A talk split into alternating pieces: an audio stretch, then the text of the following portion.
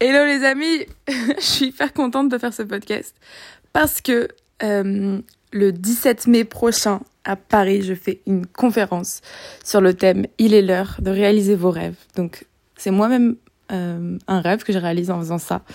Et euh, c'était quand même un long processus hein, pour euh, m'assumer pleinement, me dire ok, allez, je vais vendre des places, je vais trouver une salle, je vais rassembler des gens, je vais faire une heure de conf comme ça. Mais en fait, c'est trop, trop kiffant. Et j'ai envie de vous partager du coup certaines des clés que je partagerai dans cette conférence.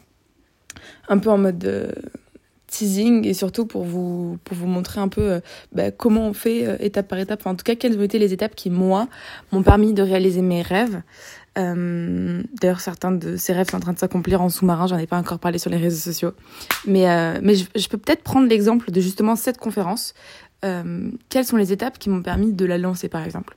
Donc, moi, je dirais qu'en fait, pour réaliser n'importe quel rêve, il y a, on va dire, quatre grandes étapes à bah, respecter euh, pour aller jusqu'au bout. Donc, pour moi, la première étape, qui est hyper importante, c'est de se dire qu'est-ce que je veux vraiment? Et en fait, au fond, c'est d'avoir une vision, tu vois. Euh, et ça, je trouve ça hyper difficile en vrai, parce que moi, quand tu me demandais il y a un ou deux ans qu'est-ce que je veux vraiment, c'était vraiment compliqué. Genre, je savais pas où trouver des réponses en fait. Et on a eu aussi, j'ai l'impression, tellement l'habitude d'enfouir un peu nos rêves, de se dire, oh, bah non, de toute façon, c'est pas possible, euh, de se dire qu'il faut être réaliste et de pas faire ce qu'on aime le plus, mais euh, ce qui est le plus euh, probable qui se passe, que du coup, on a un peu tendance à enfouir ce qu'on désire vraiment. Et c'est un vrai travail de faire émerger à la surface tous les rêves et les désirs qu'on a enfouis pendant hyper longtemps, parce que tout le monde nous dit, mais sois un peu réaliste, ça va jamais marcher, ton truc et tout. Euh, donc première étape, savoir ce que je veux. Donc définir une vision. Alors, comment maintenant savoir ce que vous voulez? C'est hyper difficile en vrai. Et euh, moi, il y a un hack qui m'aide énormément, c'est de dire de qui je suis jaloux. Alors vous allez peut-être trouver ça bizarre euh, ou malsain, mais en fait, je trouve que c'est pas du tout malsain.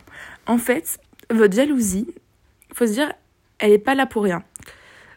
Il y a une coach américaine que j'adore, qui s'appelle Mel Robbins, et qui dit que la jalousie, c'est un indice dans ta vie. Pourquoi? Parce qu'en fait, tu seras jamais jaloux des personnes euh, qui ont ce dont tu te fiches totalement. Moi, je serai jamais jalouse de quelqu'un qui est trader à New York. Je serai jamais jalouse, euh, je sais pas moi. Enfin, euh, c'est le meilleur exemple que j'ai trouvé là. Ou je serais jamais jalouse, je sais pas, de quelqu'un qui a décroché, décroché un poste de développeur à 80 000 euros par mois. Ou l'année, je sais pas, bref. Euh, plutôt l'année d'ailleurs. Mais ouais, voilà, ça m'intéresse pas parce que c'est pas du tout mon rêve. Par contre, par contre, euh, si je vois des gens qui euh, sont invités dans des grosses conférences TEDx et tout, si je vois des gens euh, dont le podcast cartonne, si je vois des gens, euh, qu'est-ce que je pourrais donner comme exemple? Euh, qui sont invités à des soirées, bref, je sais pas, je sais pas exactement. Mais en fait, ça, je sais que c'est mon sujet et c'est des rêves que j'ai au fond de moi. Et donc, du coup, bah, forcément, si je ressens la jalousie, ça veut dire quelque chose. Il faut l'écouter. Euh, parce que ça veut dire ça, c'est quelque chose que je désire. Donc voilà un type que vous pouvez utiliser peut-être pour définir ce que vous voulez en regardant bien votre entourage et en vous demandant, tiens, soyez curieux un peu autour de vous sur vos émotions et tout. Quand est-ce que je suis jalouse de quelqu'un? Et vous verrez qu'en fait, c'est pas du tout malsain. Ensuite, la deuxième étape, une fois que vous avez un peu affiné votre vision, c'est euh, de définir. Du coup, vous définissez un peu des, des, champs, des champs dans lesquels vous vous, vous sentez bien, enfin des choses qui vous animent, qui vous plaisent. Et euh, moi, je trouve que la première étape, c'est de transformer des rêves en objectifs. Un rêve, c'est bien. D'ailleurs, ça, c'est Cyril Benzaken, un champion du monde de boxe, qui m'avait dit cette phrase et j'adore cette phrase. Il dit, un rêve, c'est bien. Maintenant, le mieux, c'est d'avoir des objectifs. Parce que sinon, même dans l'imaginaire, on dit un rêve, c'est pas fait pour. Enfin, comment dire? Un rêve, ça reste quelque chose de presque impossible, quoi. Alors qu'un objectif, euh, ça implique l'idée qu'on va se mettre en action pour le réaliser. Ça implique l'idée qu'on est acteur. Et ça, j'aime beaucoup. Donc, du coup, euh, moi, par exemple, si mon rêve, c'est d'être. Euh, conférencière dans ma vie, bon bah mon premier objectif ça pourrait être là comme je fais aujourd'hui, organiser une conférence seule devant euh, allez 30 50 personnes. Voilà, ça c'est un objectif. Et ensuite, objectif aussi implique plan d'action.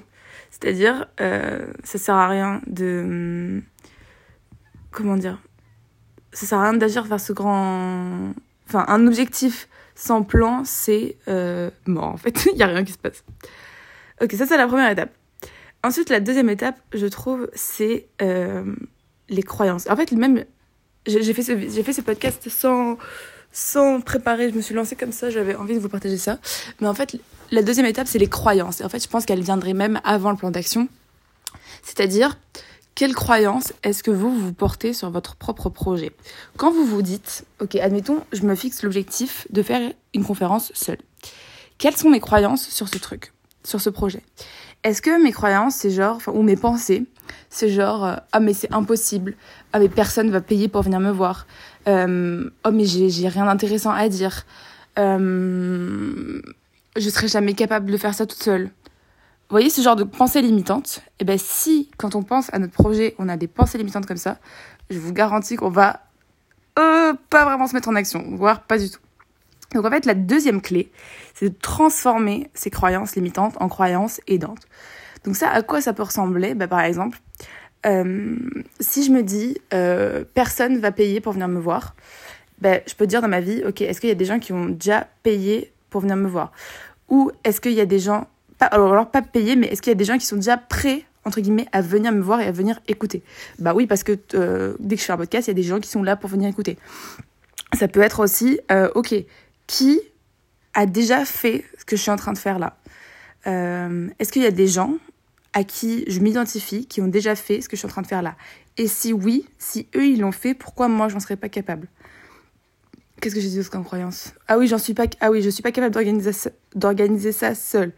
Euh, bah si, en fait, parce que moi, par le passé, j'ai organisé des conférences pour euh, d'autres personnes. Alors même si j'étais dans des équipes, je me dis, je l'ai déjà fait par le passé en équipe. J'ai appris comment on fait, donc je suis capable de le faire maintenant seule. Voilà un peu comment transformer des croyances limitantes. Et ça, vraiment, c'est fondamental parce qu'en fait, dès que vous, enfin, dès que vous commencez à changer de vision sur vos propres projets, en fait, vous allez vous mettre en action parce que toutes vos excuses, enfin, les excuses que vous vous trouvez, on va dire que les croyances limitantes, c'est un peu des excuses qu'on se trouve parfois, ben en fait, elles vont disparaître et en même temps, ça va vous donner un fuel. Le fait d'avoir cette croyance positive que vous, que vous entretenez, par exemple, euh, le fait de se dire, OK, d'autres l'ont fait avant moi, donc j'en suis capable. Le fait de se dire, OK, il y a des gens qui écoutent mon podcast, il y a des gens qui me suivent sur LinkedIn, donc pourquoi ils viendraient pas à ma conférence?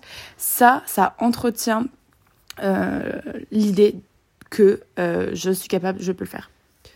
Ok. Troisième clé pour, je trouve, réaliser ses rêves, c'est ton entourage. C'est-à-dire, est-ce qu'il y a des gens dans ton entourage pour qui c'est normal de faire ce que tu veux faire? Waouh, ça, je peux pas insister assez sur à quel point c'est important et pour moi ça a tout changé. C'est-à-dire que moi dans mon entourage, il y a des gens pour qui c'est normal de faire des conférences tous les jours. Euh, j'ai bossé avec Samuel, j'ai bossé avec Jasmine, c'est des gens, eux toutes les toutes les semaines ils font des confs. Euh, sur les réseaux, je suis, enfin même dans mon cercle proche, j'ai Valran et Sixtine, eux quasiment tous les soirs ils donnent des conférences. Euh, en fait, j'ai normalisé un peu le fait de faire des conférences et euh, le fait de aussi avoir des potes qui donnent des conférences, bah, je me dis bah ok, bah moi aussi je peux faire des conférences. En fait, c'est c'est normal. Et ça c'est vraiment vraiment hyper important parce que hum, ça vous donne, euh, enfin la norme de votre groupe vous donne votre norme à vous aussi un peu d'une certaine manière. Et euh, et en fait ça a ce côté, en fait quand il y a une projection qu'on peut qu'on peut s'identifier à d'autres, et qu'on d'autres personnes qui ont un peu les mêmes caractéristiques que nous, on se dit que c'est quelque chose qui est fait pour nous aussi. Donc voilà, c'est un truc que je voulais vous partager, c'est euh, entourez-vous de gens pour qui c'est la norme de faire ce que vous voulez faire et ça va tout changer pour vous.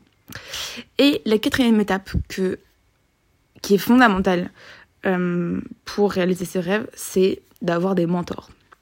Donc ça, c'est un peu dans la même veine que le fait de dire qui est mon entourage et s'entourer de personnes pour qui c'est normal de faire ce qu'on veut faire. C'est que des mentors, en fait, ça va vous aider sur la partie discipline. Parce qu'en fait, parfois, on a un rêve qu'on se met tout seul. Euh, en fait, quand on est un peu solo dans son objectif, c'est hyper dur. Et quand on commence à partager son objectif avec quelqu'un, on se met dans une position un peu de... Euh, on veut lui prouver. Et euh, moi, je me, je me suis rendu compte, par exemple, quand j'ai lancé ce podcast, j'en avais parlé à personne, sauf à ma meilleure amie Marielle. Et du coup, le fait de lui en avoir parlé, je me suis dit, ok, euh, je lui en ai parlé, maintenant il faut que je le lance. Parce que, genre, j'ai dit que j'allais le faire, donc je vais le faire. Alors que si j'avais gardé, genre, cet objectif dans ma tête et que je l'avais partagé avec personne, bah, entre guillemets, je devrais rendre des comptes à personne. Et en fait, euh, je trouve que partager cet objectif, c'est à cet effet-là de se dire, ok, maintenant je dois me mettre en action. Et moi, par exemple, cette conférence, j'en avais parlé il y a six mois avec Dorian. Parce que on s'était rencontrés sur LinkedIn et Dorian, il venait d'organiser une conférence tout seul. Et exactement le même type de conférence que j'allais faire là. Et euh, je savais pas en fait au moment de l'appeler qu'il l'avait fait. Et du coup, déjà, bon, sur la partie croyance, vous vous imaginez bien que ça a beaucoup changé de choses pour moi parce que je me suis dit, ok, il l'a fait, il a organisé sa conf tout seul, il a vendu ses tickets et tout, donc j'ai pas d'excuses. Et en plus de ça, ça m'a mis dans une posture de, ok, euh, j'ai dit à Dorian, Dorian, moi aussi j'ai envie de faire ça. Et donc du coup, euh, petit à petit, genre euh, six mois après, je, je, l'ai recontacté en me disant, ok, maintenant je me lance. Et en fait, mentor à la fois, donc ça donne ce côté accountability, comme diraient les Américains, donc en fait, tu dois rendre des comptes, et à la fois, ça donne le côté, euh, te donne des conseils. Il te donne des conseils sur comment atteindre l'objectif. Parce que si tu es juste inspiré par tes potes, admettons que tu vois comment, enfin, tu vois qu'ils le font, mais tu sais pas exactement comment ça se passe derrière, comment ils en sont arrivés là, c'est hyper difficile. Alors que le mentor, il va un peu te t'expliquer chaque étape du chemin. Donc moi, par exemple, avec Dorian, on a fait des, on a fait des appels où il m'expliquait, ok, euh, je te conseille de faire ça, ça, ça pour promouvoir ton événement. Je te conseille d'investir plutôt de l'argent là-dedans et pas là-dedans.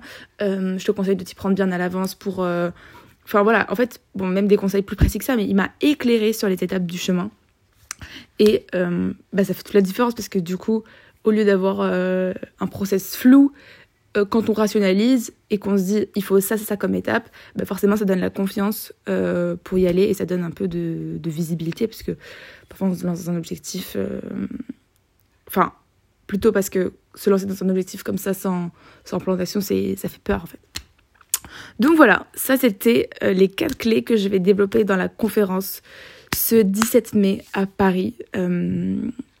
Et je suis hyper excitée de faire ça, franchement ce sera, je pense, un, moment hyper fort. Et euh, ce sera un petit comité, je pense qu'on sera entre 30, 40 par là. Donc j'ai vraiment hâte de vous y retrouver. Si ce que je vous ai dit, ça vous parle, si vous avez envie de creuser ces sujets-là, venez, venez euh, la semaine prochaine. On va vraiment creuser chaque euh, point étape par étape, en faisant des exercices, en allant plus loin. Euh, je vais mettre les gens par binôme aussi pour les faire réfléchir, pour les challenger et tout. Après, on va créer un, un vrai groupe autour de ça. Donc, euh, j'ai trop hâte. Et puis, euh, bah, écoutez, je vous mets le lien pour la billetterie dans la description de cet épisode. Donc, j'ai hyper hâte de vous rencontrer. Et moi, je vous dis à très bientôt pour un nouvel épisode. Ciao